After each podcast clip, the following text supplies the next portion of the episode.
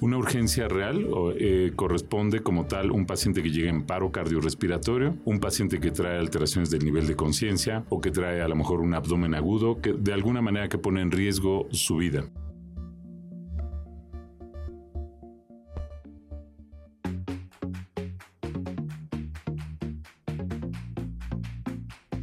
Salud, turismo, cultura, deporte, educación. Eso, y más, es lo que somos. ¿Y quiénes somos? Ya oíste. El programa del Instituto de Seguridad y Servicios Sociales de los Trabajadores del Estado.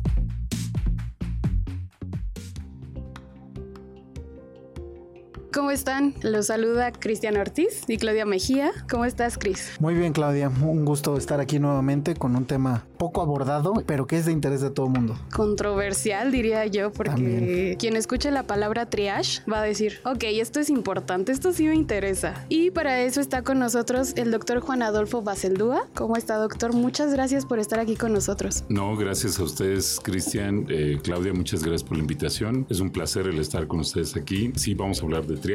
En efecto, es un, es un término, bueno, derivado del francés, un galicismo, pero sí es, es algo interesante, como no. El triage, este término está relacionado con el tema de urgencias. ¿Estoy en lo correcto, doctor? Sí, es correcto. Bueno, sí y no. Es un término, viene del francés que significa clasificar, pero realmente triage pues, se puede utilizar para muchas cosas. Inclusive, precisamente viene del, del término desde las guerras de Napoleón, fue donde se empezó a utilizar este término, porque era como precisamente clasificar el nivel de gravedad que existía con los pacientes y de esa manera se les daba un, un, distinto nivel de atención en base a la gravedad que tenía el paciente. Y de ahí es como se empezó a clasificar, digamos, el nivel de, de atención en base a la gravedad que tenía cada paciente, que a la fecha pues es lo que se sigue haciendo en servicios de triage. Pero el triage realmente lo aplicamos en servicios de urgencias, que ahorita pues es como algo, bueno, desde hace muchos años que es algo que está muy de moda, pero lo podemos utilizar en muchísimos otros medios o términos, ¿no? General, al menos dentro de medicina se utiliza más para este tipo de, de eventualidad o de atención. Bueno, aquí nos compete en el servicio de urgencias de todos los hospitales que, que tiene lista y bueno, otros hospitales de otras dependencias, pero ¿cómo se clasifica? Bien, eh, tenemos básicamente una clasificación en eh, realidad en los colores, digamos, del semáforo, que van en rojo, amarillo y verde. Eh, en un inicio han habido un poquito de, pues, controversias y a la vez eh, han, se han ido evolucionando porque eran antes cinco, cinco clasificaciones dentro de los mismos colores, así más o menos como la clasificación de, del Popocatépetl, ¿no?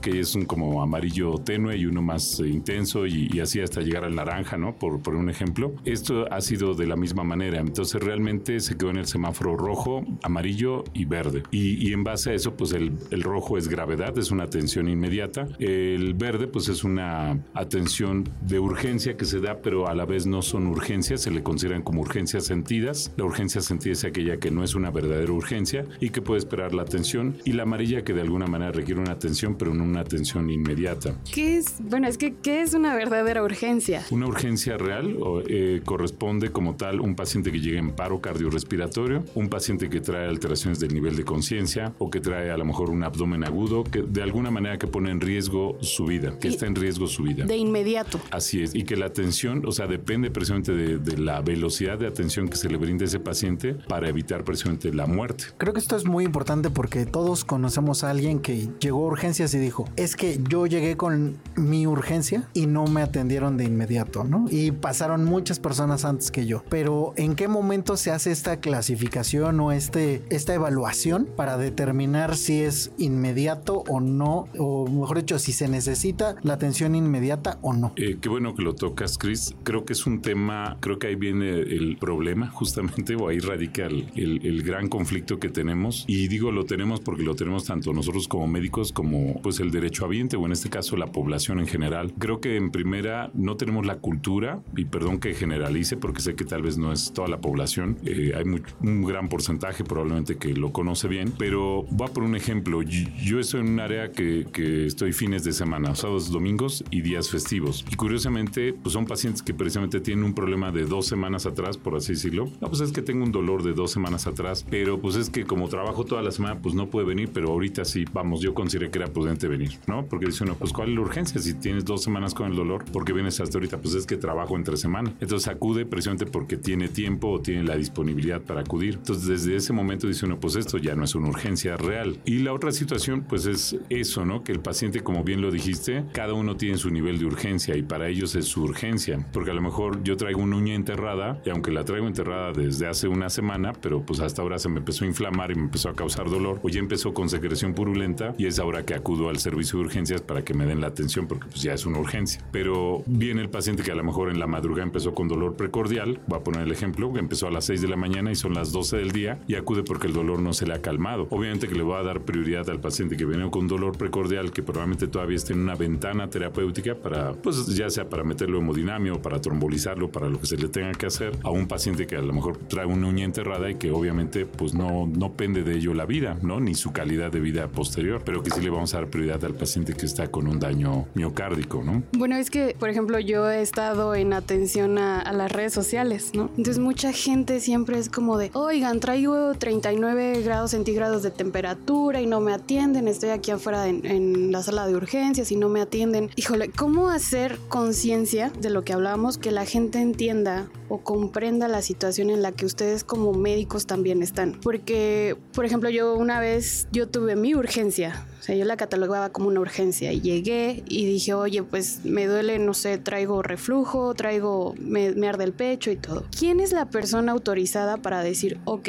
tu nivel de prioridad es rojo, amarillo, verde? Eh, en este caso hay un médico, debe ser un médico. Pues, obviamente las áreas de urgencias, por ejemplo, al menos en el ISTE, son áreas, digamos, que están no nada más formadas por urgenciólogos, ¿no? Creo que eso es una gran ventaja que tenemos en el ISTE, al menos, puedo hablar del ISTE abiertamente, que no solo somos urgenciólogos, sino que a veces habemos de distintas especialidades. Digo, creo que el, el médico más correcto, pues definitivamente es el urgenciólogo, pero que finalmente también para atender diferentes niveles o diferentes tipos de complicaciones que puede tener un paciente, pues creo que es bueno tener un, un, pues una variedad, un collage de diferentes especialidades para poder dar una atención integral y a lo mejor multidisciplinaria. Y que justamente eh, creo que en el ISTE existe esa variedad y eso es bueno. Pero a, a nivel de triage, habitualmente es un médico de urgencias médico-quirúrgicas o puede ser cualquiera de los médicos que estamos ahí, que muchas veces somos internistas, muchas veces eh, hay cardiólogos, muchas veces hay, no sé, diferentes otras especialidades, gastroenterólogos, geriatras, ¿no? Habemos de todo y que finalmente contamos con esa capacidad para evaluar y discernir si es una urgencia real o sentida o, o es una urgencia no tan grave, ¿no? Y que puede ser amarilla la atención, pero que definitivamente a veces en el decirle al paciente si qué nivel de atención es el que requiere, pues consiste a veces en educarlo en ese momento, pero pues a veces cuando nosotros nos vamos al área de triage, lo vemos y tenemos una fila a veces de 20, 30 pacientes y que pues es difícil ponerse a educar en ese momento al paciente. Entonces ahí creo que es muy importante todo esto que ustedes manejan, como las redes de difusión o todo esto, porque finalmente es la manera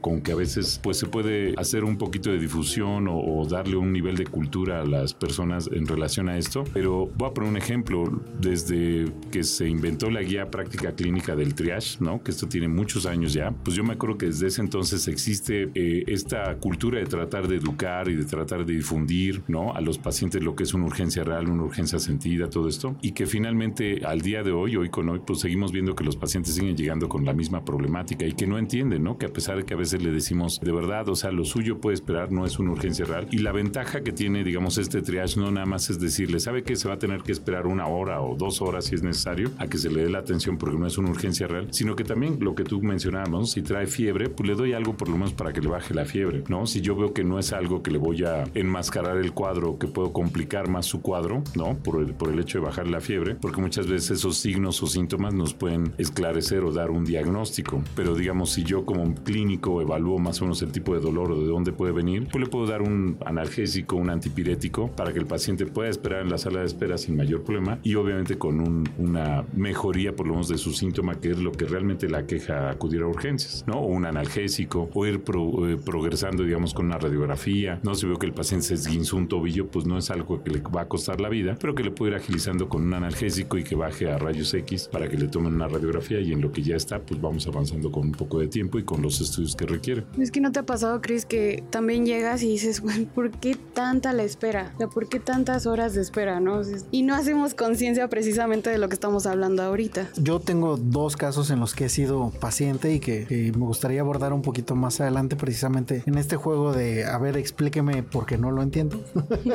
porque a veces no nos ponemos o, o, solo nos estamos de un lado, pero no vemos las dos caras de la moneda, ¿no? Correcto. Por eso me gustaría más adelante abordarlo, pero ¿qué tanto influye el número de pacientes que hay y la, digamos la urgencia? Porque digamos, si llegan 10 pacientes que realmente tienen una urgencia que compromete su vida, ¿cómo se, ahora sí que cómo se hace la jerarquía o, o en qué momento dices, bueno, esto puede cambiar de algo que sí es muy urgente a algo que probable no lo es o viceversa? Sí, definitivamente, reitero, la experiencia de uno como médico es lo que nos ayuda pues a discernir, ¿no? De primera instancia. Nosotros, por ejemplo, yo estoy en un área de observación, de urgencias de observación, que es decir, es adentro, digamos, en el área donde están hospitalizados eh, los pacientes de urgencia, pero que finalmente, pues esos pacientes pasan de manera directa, ¿no? Y que a veces, pues, no llega de a uno en uno, sino que a veces llegan dos o tres, o simplemente es cuando nos llega una o dos ambulancias o tres ambulancias con una colisión, un accidente automovilístico, y que a veces de ahí salieron cuatro o cinco accidentados y nos los llevan los cinco, ¿no? Entonces empezamos a ver, pues, quién es el que viene consciente, quién es el que no viene consciente, quién es el que viene más golpeado, y obviamente ahí nos dividimos, ¿no? Ahí nos, precisamente, a, a algunas veces somos varios médicos y este, y en base a eso, pues nos dividimos, ¿no? No todos nos enfocamos a un solo paciente, sino nos dividimos entre diversos pacientes y cada uno de nosotros va evaluando. Ahí, en ese sentido, cuando llegan de, de varios pacientes, hay códigos también de, de, emergencia cuando precisamente llega un paciente, por ejemplo, en un código gris, digamos que se le llama, que es cuando llegan pacientes en, en multitud y, este, y que a veces pues bajan de otros servicios o tienen la obligación de bajar, como es ortopedia, como es cirugía, como es angiología, ¿no? Muchos servicios que bajan precisamente y dar atención precisamente qué es lo que está pasando en, en ese caso, ¿no? Que pueden ser múltiples accidentados y que a lo mejor el servicio no se da abasto para evaluarlos y para darles o canalizarles una atención. Y oh. por otro lado, digo, perdón, tocando ahorita ese punto que, que, comentaron, ¿no? Que a veces cuál es el horario, pero voy a poner un, un triste ejemplo,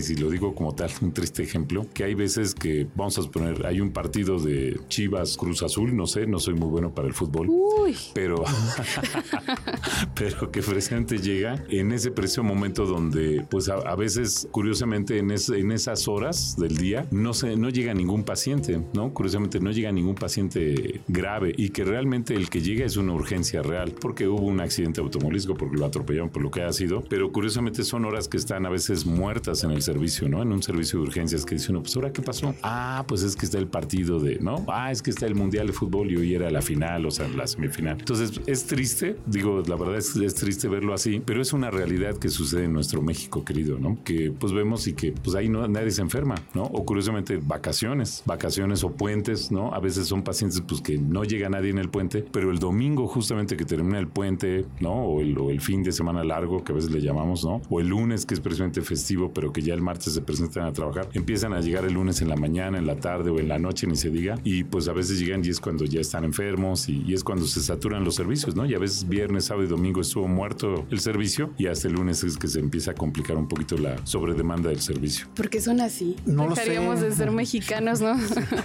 Sí, no, y creo que eso es una muestra clara de, de, que no estamos educados a identificar cuál es la necesidad y cuál es la urgencia, ¿no? Desafortunadamente. Pero precisamente, ¿qué pasa cuando, por ejemplo, hay situaciones que no se ve comprometida la vida, pero sí hay una herida de gravedad? Yo ubico y lo platicábamos en algún momento en otra entrevista, en los pueblos, eh, cuando es muy común eh, utilizar fuegos artificiales o este tipo de cosas explosivas. Yo alguna vez Toritos. vi a alguien que se voló tres dedos. Correcto.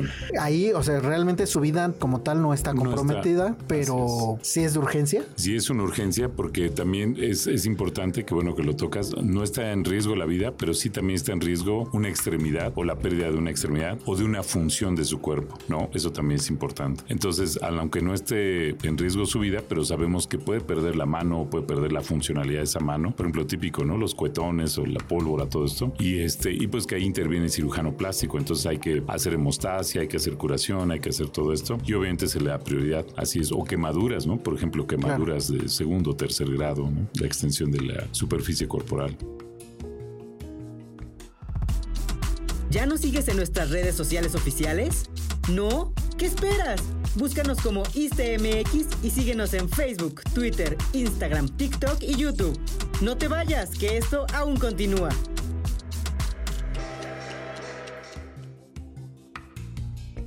Y en ese sentido, ¿cómo saber, cómo saber en qué momento debo de llevar al paciente a urgencias? Bueno, digo paciente o ya sea familiar, hijos. Definitivamente, digo, aquí es saber cuando hay algo agudo, o sea, definitivamente algo agudo y algo pues que no sabemos cuál es el origen. Porque voy a poner un ejemplo. A lo mejor yo sé que un paciente a lo mejor me está presentando fiebre mi hijo y que definitivamente tiene fiebre y que pues le duele la garganta, pero el dolor de garganta empezó dos o tres días atrás y pues que obviamente sabemos que pues es la garganta, a lo mejor se complicó, se está complicando con el oído, ¿no? Pero saber también que si yo dejo evolucionar un cuadro, por mínimo que sea o por mínimo, mínimo que parezca, pues puede convertirse en una urgencia real, ¿no? Eh, ¿A qué voy con esto? Precisamente hablando de una odinofagia, un dolor de garganta, digamos, que presenta un paciente por una faringitis, ¿no? Una rinofaringitis. ¿Y qué sucede si yo la dejo evolucionar? Pues al rato se va a complicar con una otitis, ¿no? A los 3, 4 días se va a complicar, me va a empezar a dar fiebre, va a causar dolor ótico, dolor de oído muy importante y que a lo mejor a mi hijo pues, le va a causar llanto, dolor y va a ser una urgencia que tengo que ir corriendo y no, lo puedo, no me puedo esperar pues hasta el lunes o, hasta que me den cita en la clínica, por así decirlo. Si no, pues tengo que salir corriendo a un servicio de urgencias. Entonces yo creo que aquí por eso existen también estas clínicas, por ejemplo estas clínicas que son unidades de médico familiares, donde precisamente están abiertas matutino o vespertino y puedo acudir cualquier día entre semana y decir, oye, pues mi hijo empezó con este cuadro y se le puede dar preventivamente un tratamiento. Eso es algo que nosotros le llamamos prevención y que precisamente si yo ya veo que esto pues evolucionó o si ya le dieron un tratamiento y no respondió adecuadamente, pues sí, a lo mejor acudir a un servicio de urgencias, donde a lo mejor va encaminado a darle otra, otro nivel de atención, otro tipo de una segunda atención, una segunda valoración y que a lo mejor sea necesario que lo valore el otorrino o algún otro especialista, pero que de primera instancia ya acudió a un servicio de atención primaria y se le otorgó esa atención. Pero esa es otro, otra parte creo que fundamental donde a veces no tenemos mucho la cultura de prevención. Eh, habitualmente digo, el paciente aquí en México cuando acude a un médico es porque se siente mal, no acude porque quiere revisarse o quiere ver que todo esté en orden o porque simplemente quiere dar una check, un chequeo, un check-up, ¿no? Sino acudimos cuando nos sentimos mal. Reitero, no generalizo, no es toda la población, pero la mayoría sí lo es. Y justamente en eso, en eso consiste, ¿no? No esperarnos hasta que se agudice un cuadro que yo traigo arrastrando de mucho tiempo atrás hasta que precisamente se vuelva una urgencia real. Creo que esa es la, la prevención y la urgencia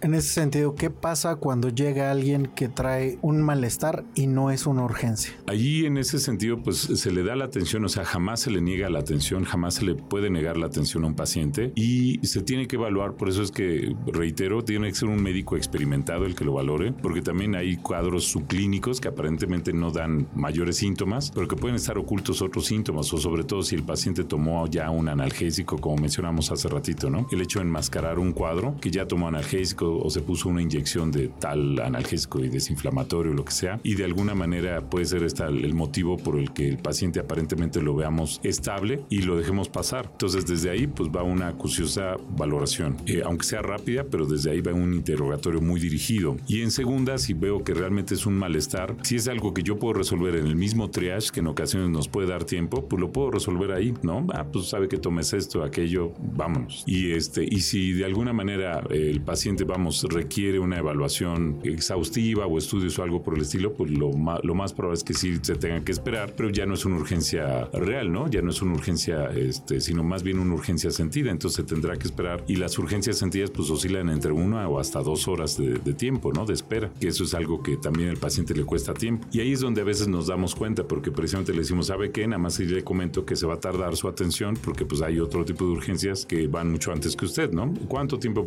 me puede llevar? Pues de una a dos horas. Y cuando le llamamos a ese paciente, pues curiosamente ya se retiró. Y es donde dice uno, pues no era una urgencia como tal, ¿no? Hasta seis horas. bueno, es que ha pasado, bueno, a mí me ha pasado, ¿no? El triage, esta clasificación es igual para todos los hospitales. Bueno, como nos comentaba al principio que no era los tres colores, eran hasta cinco colores, pero hoy en día es igual para todos los hospitales. Tentativamente todos los hospitales certificados, ¿no?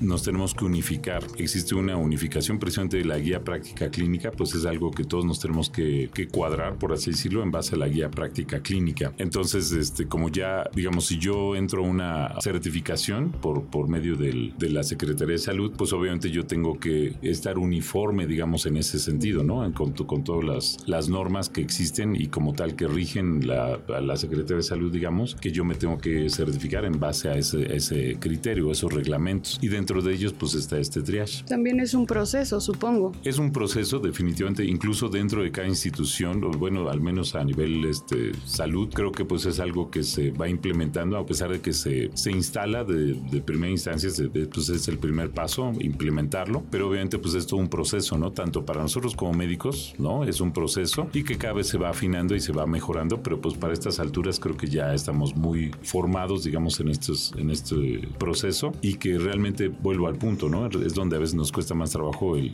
unificar este criterio con el paciente. Ahora yo sí quiero saber tus Por ejemplo, yo recuerdo que en algún momento acudí a una institución de salud pública porque traía la presión muy alta. Ya me había tomado dos medicamentos y no se me bajaba. O sea, hablé con un amigo doctor, me dijo, ah, pues tómate en Alapril, espérate 30 minutos, si ves que disminuye, pues ya tranquilo. Pasó ese tiempo, no se bajó la presión, tomé una segunda pastilla y me dijo otra vez, espérate 30 minutos, te vuelves a tomar la presión y si no baja, ve a urgencias. Así sucedió, terminé en urgencias y terminé esperando tres horas y media.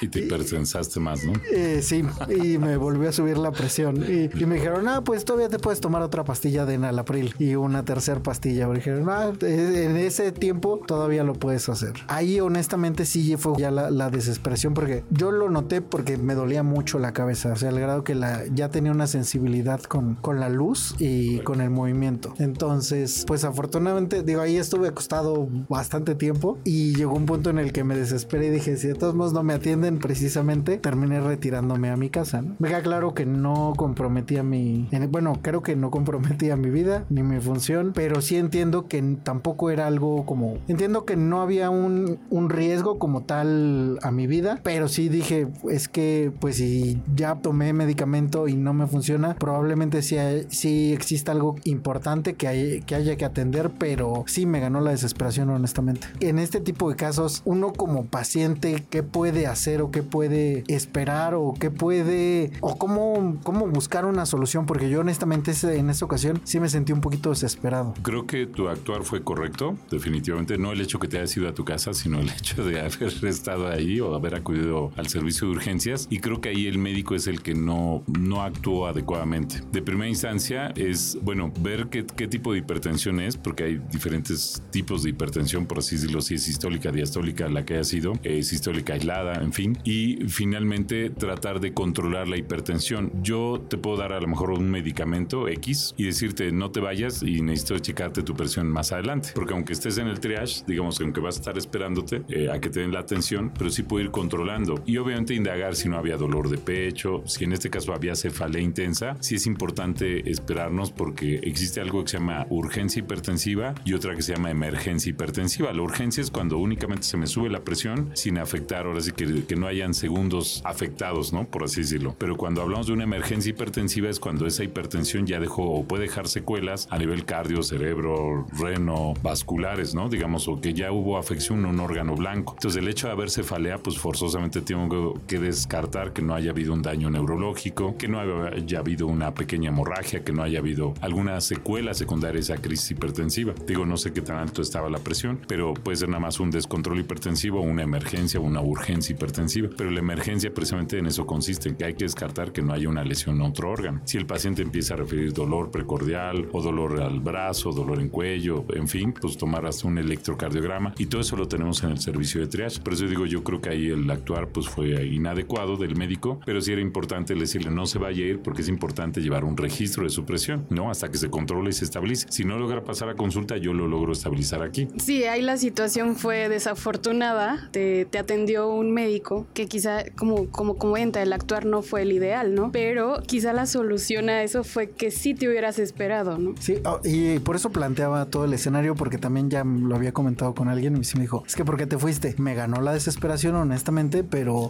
pero por eso lo comentaba, es tú que nos estás escuchando y que sientes que ya pasó mucho tiempo, recuerda que para eso están los médicos, que probablemente el proceso sea largo, pero que es importante darle seguimiento a, cualquier afección que tengas y que te hizo llegar a ese punto, ¿no? Y que mal o bien el médico que lo evaluó está considerando que no tiene un riesgo mayor, ¿no? Eso es algo importante, porque muchas veces decimos, no, pues es que el doctor nada más me checó la presión, me dio una pasita y me dijo que me esperara, pero justamente él está evaluando que no hay otro efecto, ¿no? Que no hay otro riesgo, digamos, mayor en ese momento. Pero por eso digo, tal vez ahí es donde uno empieza a educar, ¿no? Porque le dice uno, y si hay dolor o si llegas a tener dolor de pecho, eso, pues me buscas otra vez de inmediato, ¿no? Aunque yo esté aquí en triage, pero vienes y me buscas. Pero es, lo que me refiero, ¿no? A veces la sobredemanda a veces es demasiada y a veces a lo mejor se pierde uno en ese, en ese contexto, pero sí es muy importante que nosotros como médicos tampoco perdamos esa claridad de educar al paciente, ¿no? En todo momento siempre lo tenemos que estar educando al paciente también. Sí, es una situación de dos vías, que creo que de ambos lados debe haber mucha empatía, pero sobre todo mucha conciencia de, los riesgos que puede haber. La otra fue eh, algún día en mi prefiesta de graduación, tuve una luxación de rodilla y llegué a un hospital. Ah, yo pensé que había sido por tanto alcohol o algo No, no, no. Sí, no, no. también pensé que iba, un poco, iba a decir, no, no, no vale la pena que Fue, sobre fue casual, no, no, no. De hecho fue una historia muy rara, pero luego la platicamos. sí, llego, eh, bueno, con la rótula totalmente a un costado de la rodilla, ¿Qué estabas haciendo? bailando. Ah, quebradita. Llegan, me revisan y me dicen, ah, no es de gravedad porque no compromete, no hay nada. Y me dicen, espérate, te vamos a pasar a, rayos X para ver cómo está. Vamos viendo cómo evoluciona, ¿no? Ah, ok. Pasaron como cuatro horas acostado hasta que una doctora volteó y me vio y me dijo, ¿y tú qué haces aquí? Y yo, ah, este, ya le, porque me pusieron una sábana encima, levantó la sábana y me dice, ah, ¿y por qué no te han pasado rayos X? No lo sé. Yo, pues espero, ¿no? O sea, tampoco tenía mucha opción de ir a algún lado. Entonces, eh, ya me hacen la radiografía y lo que sí recuerdo es que cuando me acomodaron la rótula dolió de una manera muy importante y sí me dijeron es que ya se había enfriado, ya había pasado mucho tiempo y sí, sí fue como medio complejo. En esas situaciones, ¿qué podemos hacer nosotros como pacientes? Porque yo, o sea, esperé porque me dijeron, me espera, ¿no? Y fue como, "Es- en este momento esto es lo que me toca. Pero probablemente sí debí de haber dicho algo más o tratar de, de consultar con alguien si era lo adecuado, ¿no? Porque yo sabía y estaba muy tranquilo porque me dijeron, no, pues lo más seguro es que solo sea la luxación, se te acomoda y ya. Pero tal vez creo que equivo- me equivoqué ahí esperando de más. Pues ahora sí que es el, como el otro polo, ¿no? Pero definitivamente, digo, hay, hay gente que es personas que son muy obedientes en ese sentido, ¿no? Que dicen, no, pues es que me dijo que aquí me esperara y pues yo me espero, ¿no? Pero que desgraciadamente, y lo voy a mencionar, ¿no? Que a veces si ese médico pues, le salió una urgencia o lo que sea y se fue y ya se, se olvidó de la situación y ya no lo presentó con quien debía haberlo presentado o haber hecho lo que tenía que haber hecho, pues a veces también digo, ese es parte de una, pues un olvido profesional, vamos a dividirlo así entre comillas, pero que sí es algo relevante, o sea, finalmente sí es algo de trascendencia que no pudo haber sucedido, porque eh, finalmente pues él tuvo que haber estado ahí o si no, no, no, no moverse uno, digo, esos son a veces principios de ética profesional, no me puedo retirar si no le digo al que corresponde de que solucione esta situación, ¿no? Porque bien como tú lo dices, sabemos que hay procesos que tienen que durar, no pueden pasar más de cierto tiempo para poder reducir o para hacer un X, Y procedimiento, ¿no? Pero definitivamente yo creo que ahí también pues el paciente, oye, no te olvides de mí, ¿no? Pues aquí estoy, ah, pero reitero, o sea, tampoco esa es tu obligación ni es tu responsabilidad, definitivamente ya estás en un centro de salud y una institución de salud y alguien es el que pues debe estar al pendiente tuyo y sobre todo que ya entraste, ya te pasaron un área donde en teoría pues estás ya vigilado, pues no se les debe de pasar ese, ese pequeño detalle, ¿no? En defensa de los médicos que me atendieron, estaba muy saturado el, Saturado el servicio. el servicio. Eh, ahí viene el punto, ¿no? O sea, definitivamente digo, y no es por disculpar al médico, pero a lo mejor habían otras urgencias más graves o más importantes, pero que definitivamente pues ese se fue de alguna manera, pues esa, esa, esa comunicación a lo mejor de entre médico y médico, esa comunicación para transmitirle al que le correspondía, ¿no? se perdió. Se perdió. Y pues tienes mala suerte, Sí, ¿verdad? sí, tengo- No, pues tampoco. Hey tú, no te muevas de ahí, porque seguimos aquí. Esto aún no termina. Y si te perdiste algún programa, puedes escucharlo en tu streaming favorito. Estamos como Este Podcast.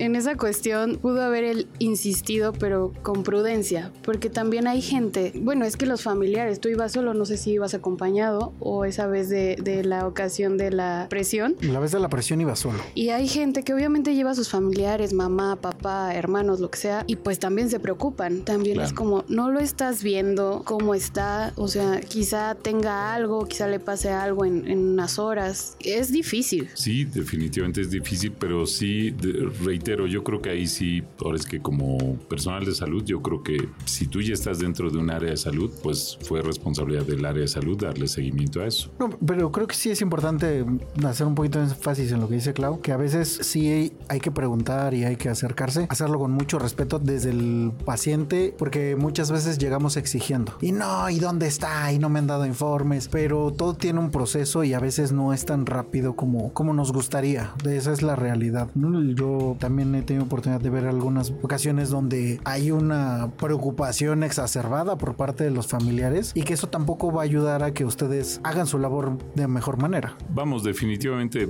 hay de todo, ¿no? Definitivamente hay de todo. También esto, ¿no? Que a veces nos toca mucho en fin de semana. A veces llega el paciente en estado de debilidad o los amigos o los familiares llegan en estado de debilidad. Es muy frecuente. Y eso pues si bien nos va porque pues ya hay ahora acceso a muchas otras sustancias y también se, se presta a eso, ¿no? Y que a veces llegan muy demandantes, llegan incluso no nada más con uno, ¿no? Sino que se portan hostiles con el personal de seguridad, con el personal de admisión, con el personal que lo está recibiendo, que lo está atendiendo. Entonces también así como existe el derecho, digamos, del, pues del, del paciente de decir, no, yo no quiero que este doctor me atienda, también nosotros como médicos tenemos ese derecho de decir, yo no quiero atender a este paciente, ¿no? Porque si también me agredió verbalmente, me ofendió de alguna manera o fue agredido físicamente, pues también tengo todo el derecho de decir, yo no voy a atender a esta persona, ¿no? O sea, ha sido grosero, ha sido, este, no sé, hostil conmigo inclusive y pues no, no lo voy a atender, ¿no? Y obviamente pues hay muchas otras oportunidades de que otro médico lo atiende y que simplemente se evita ya ese conflicto, ese roce que a lo mejor hubo en un inicio y lo puede atender otro compañero sin ningún problema, ¿no? O a veces uno mismo le dice, oye, ¿sabes qué? Ve y atiende a este paciente porque yo ya salí mal con él, velo y atiéndelo tú, tú revísalo, tú atiéndelo porque ya seremos mal, ¿no? Y, y a veces eso lo hacemos mucho en el servicio para evitar ese tipo de roces, pero es muy frecuente también. Y definitivamente, como dices, pues de alguna manera eso demerita a veces nuestro trabajo, ¿no? O, o nos quita a veces mucho tiempo porque a veces en el tiempo que estamos hablando con este paciente y tratándolo de convencer, eh, voy a poner un simple ejemplo.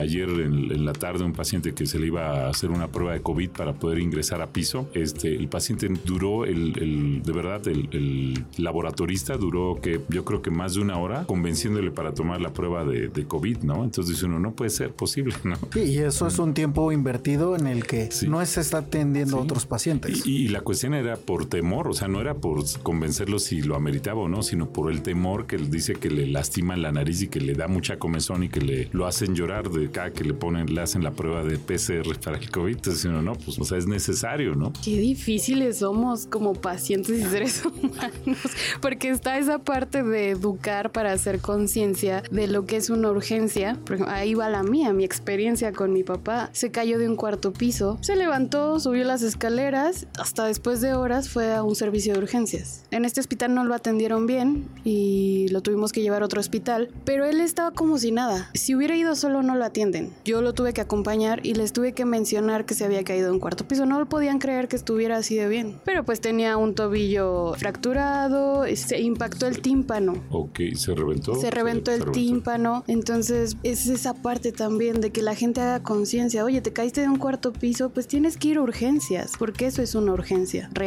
Sí, definitivamente hay de todo, ¿no?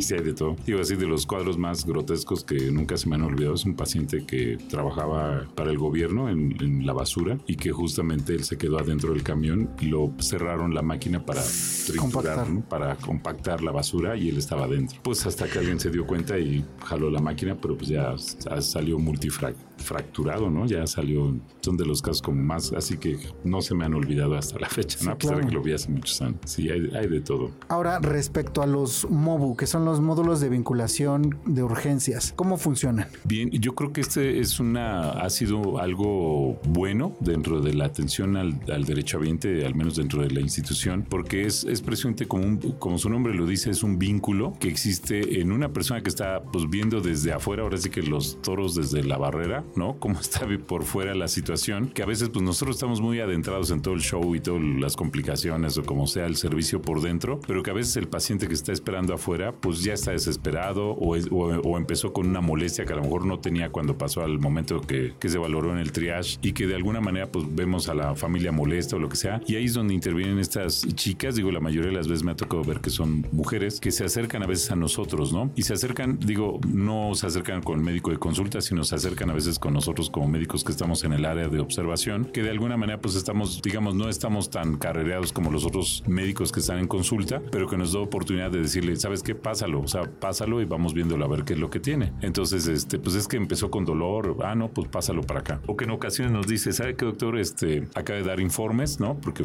se dieron las horas de los informes, acaba de dar informes y hay una paciente de afuera que no está muy conforme con el informe que se le dio o como que no quedó muy satisfecha o como que siente que no se le, se le está dando la atención debida a su paciente y este, y no sé si pudiera ahondar un poquito más con el informe o, o explicarle bien porque no entendió algunos términos o alguna situación en la que está su paciente y creo que eso es bueno porque pues es escuchado el paciente y de alguna manera si en ocasiones se nos van a nosotros ese tipo de detalles pues ellos sirven como un reforzamiento para detectar este tipo de problemas y en ese sentido se acercan a nosotros y nosotros procuramos resolverlo, ¿no? Casi siempre, digo, es muy raro que digan, no, pues ahorita no puedo, no puedo atenderlo, lo que sea, es, es muy difícil y, y, creo que hasta por ética o por moralidad lo hacemos siempre, ¿no? Terminamos haciéndolo, no pásalo de inmediato, ¿no? Y este, y se da mucho a veces con los informes también, ¿no? Eh, no entendió bien o no, o tiene muchas dudas o siente que no le están haciendo nada a su paciente, eso es muy frecuente, si entre paréntesis lo comento, eso es muy frecuente, es que no le han hecho nada a su paciente desde que llegó, ¿no? Dicen, no, por favor, ¿no? O sea, y ya es cuando pues uno le explica y a veces le tienen uno que mostrar los laboratorios, estudios, todo lo que sea necesario. Pero creo que esto ha sido una gran ventaja, una gran idea dentro de la institución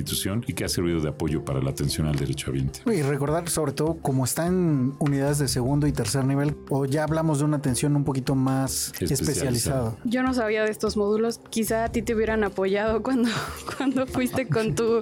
¿Qué fue?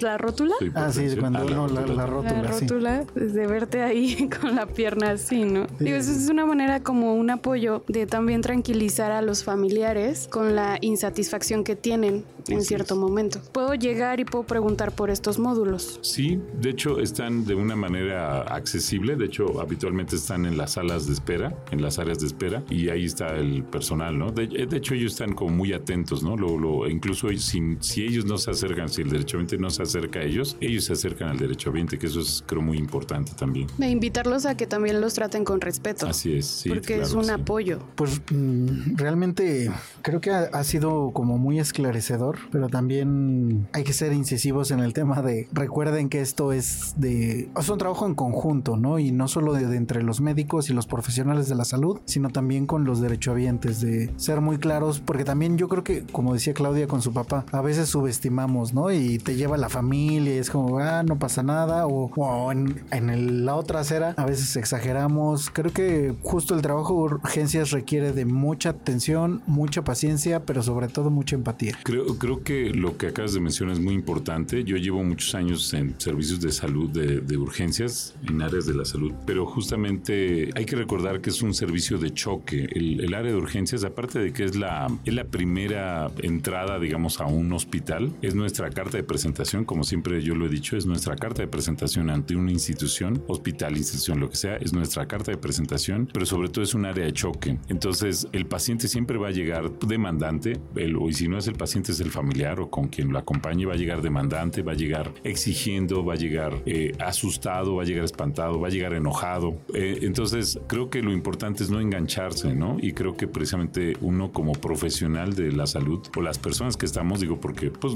me refiero al personal de la salud, no nada más el médico, sino que es enfermería, personal administrativo, ¿no? Que estamos en estas áreas y que a veces tendemos mucho a engancharnos, ¿no? Y que no lo vemos desde ese punto de vista, ¿no? Que precisamente somos un, un servicio de choque y que de primera instancia tiene que caber, si en ellos no cabe la prudencia, en nosotros debe de caber, ¿no? Y más por la experiencia que ya tenemos de recibir todos los días este tipo de pacientes, pues debo estar preparado para eso. Entonces debemos estar preparados, debemos estar eh, tranquilos, serenos y darle la atención. Y si en ellos se prenden, no se enojan, lo que sean, pues tratar de ser lo más prudentes para hacerle ver, a ver, no, no estamos peleando y con esto no vamos a conseguir nada. Quiero que explicarle, o sea, la situación es esta, esto, esto. Y a veces, de verdad, con un buen diálogo, si la relación médico-paciente la mejoráramos, se evitamos, nos evitamos muchos problemas, muchos conflictos a veces dentro de, de, la institución. Y creo que precisamente estos módulos que decíamos también disminuye mucho este tipo de quejas, este tipo de, pues de denuncias, ¿no? Que a veces este, tiene inconformidades el paciente con, con el servicio. Y, y, creo que por eso digo que todo esto es, es muy bueno, ¿no? Para la, para la institución. Código infarto. Sabemos que dentro de Istetel tenemos un numeral específico para código infarto. ¿En qué consiste? ¿O cómo se vive desde el hospital? Porque nosotros lo sabemos de que llamamos y hay un proceso administrativo, por así decirlo, pero en el hospital, ¿qué sucede cuando hay una llamada de este estilo? De inmediato, este paciente se pone en contacto, digamos, eh, con todas las, las unidades, y estoy hablando a nivel este, metropolitano, de unidades que cuentan con, con asistencia coronaria, digamos, con médicos hemodinamistas, ¿sí? Entonces puede ir desde el 20 de noviembre, puede ser López Mateos, puede ser cualquier institución, cualquier hospital del instituto que cuente con servicio de hemodinamia. Y de alguna manera, en el momento en que se presenta un paciente, ya se está verificando quién, quién lo va a atender, de qué cómo llegó el paciente. Entonces, todos contamos con, dejé mi celular afuera, pero contamos con esa línea para mostrarles más o menos cómo es la dinámica. Digamos que se presenta el caso, se presenta el paciente, cómo llega, en qué condiciones está, y de inmediato se empieza a decir ya se le administró esto, esto, esto, todo lo que lleva, digamos como tal, todo un protocolo, y en base a eso se va canalizando. O sea, desde un inicio se está analizando el caso y se dice, ¿sabes qué? Eh, lo, yo lo acepto, yo me quedo con él, mándamelo, y en ese momento entra el servicio que se llama Emergencias, que es precisamente una ambulancia, precisamente si se tiene que trasladar el paciente, se traslada en ese momento, llega una ambulancia precisamente de, de alta especialidad, o en este caso de, de, pues de terapia intensiva, con personal capacitado y con todo el equipo y material necesario para trasladar a un paciente de estas condiciones, para trasladarlo a la unidad coronaria que corresponda o la unidad coronaria que nos está dando el apoyo. En muchas ocasiones contamos con el mismo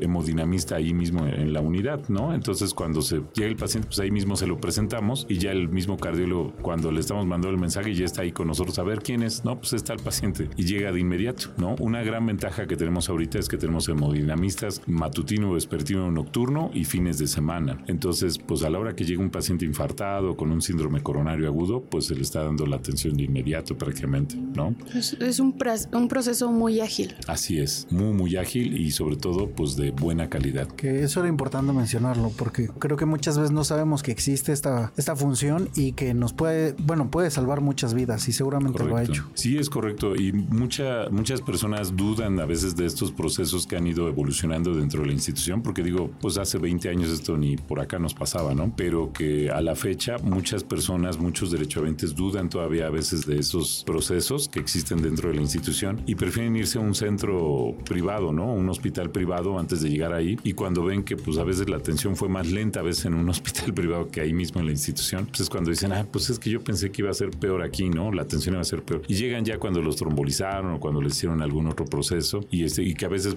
digo, y no, no por desacreditar a nadie, pero que a veces se hizo mal o fue mal valorado, pues este, pues es cuando dicen, uy, de haber sabido vengo para acá. Digo, ya con todo lo que estamos hablando, creo que el, este proceso del triage sería un buen proceso si hacemos conciencia como pacientes y usuarios. Si, no sé, podría bajar la demanda si nosotros prevenimos, que era lo que estábamos hablando. Tener esa prevención desde un inicio cuando te está dando algún síntoma, ir a tu unidad médica de medicina familiar para que te den el, la atención y prevenir. O sea, poner como nuestro granito de, arena para decir, hay gente más grave que yo, entonces yo me hago un lado o yo espero o yo voy a mi unidad de medicina familiar. Sí, definitivamente eso ya es eh, pues cultura, es algo a nivel cultural, definitivamente es este pues en la conciencia de cada quien y que precisamente hace poco hacemos remembranzas de un, un post que, que, existió dentro de las redes sociales ya hace algunos años que decían que cuando un mexicano creo que llegó a una de estas eh, empresas como Volvo en Suecia que llega y que precisamente se van a estacionar a un lugar muy lejano de la entrada, ¿no? Y que le dice, oye, ¿por qué te vienes a estacionar casi la entrada está hasta allá, ¿no? Dice, no, pues es que vengo hasta acá porque yo llegué con anticipación, llegamos con tiempo y nos da tiempo de caminar y aparte pues me sirve ejercicio, podemos caminar con calma y llego hasta el lugar, ¿no? Entonces eso es ser prudente. Y dice, y para las personas que llegan tarde o que van a llegar corriendo, pues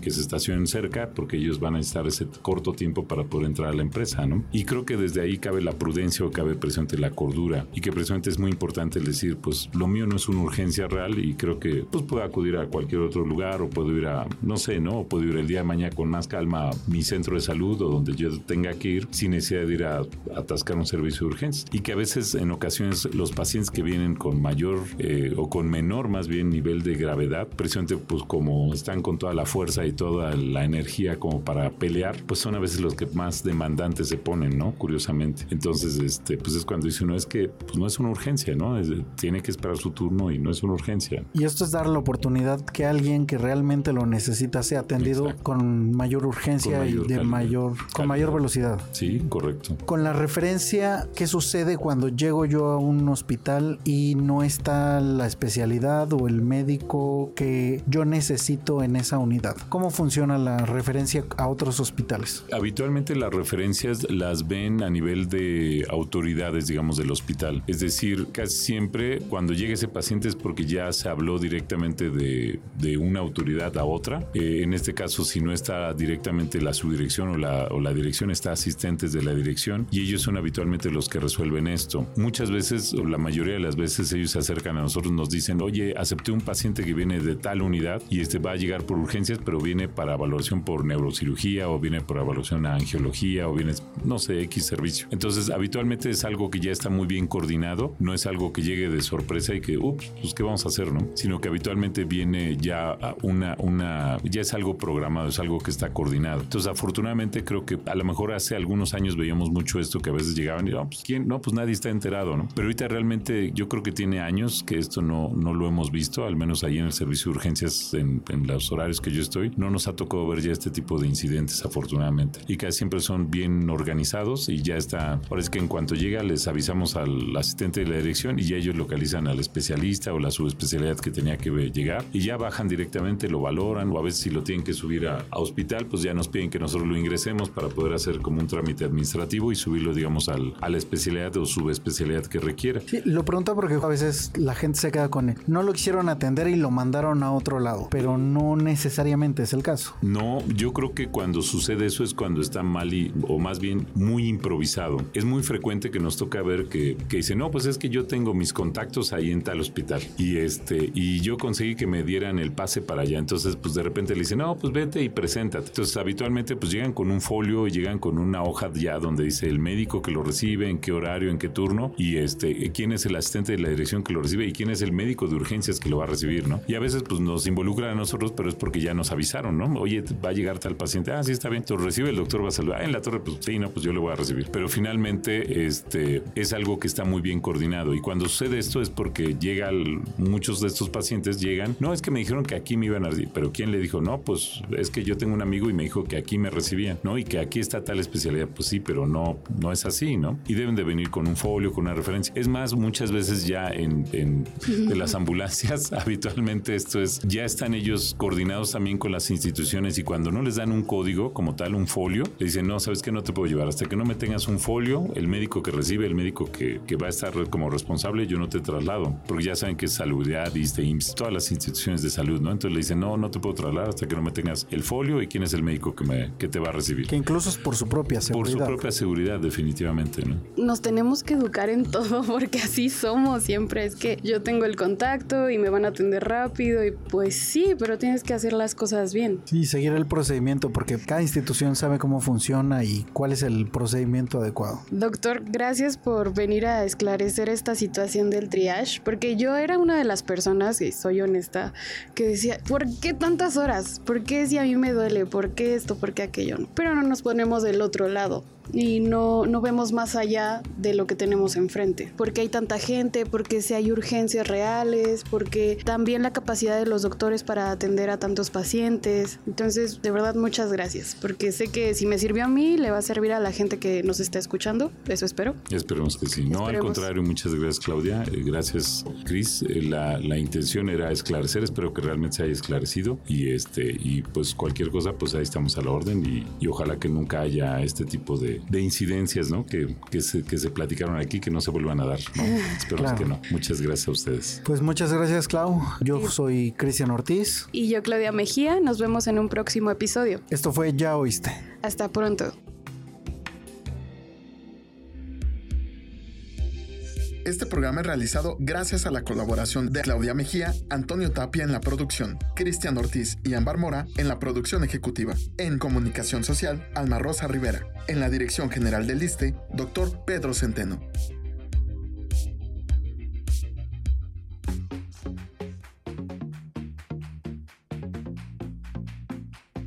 Salud, Turismo. cultura. Deporte Educación. Eso y más es lo que somos. ¿Y quiénes somos? Ya oíste.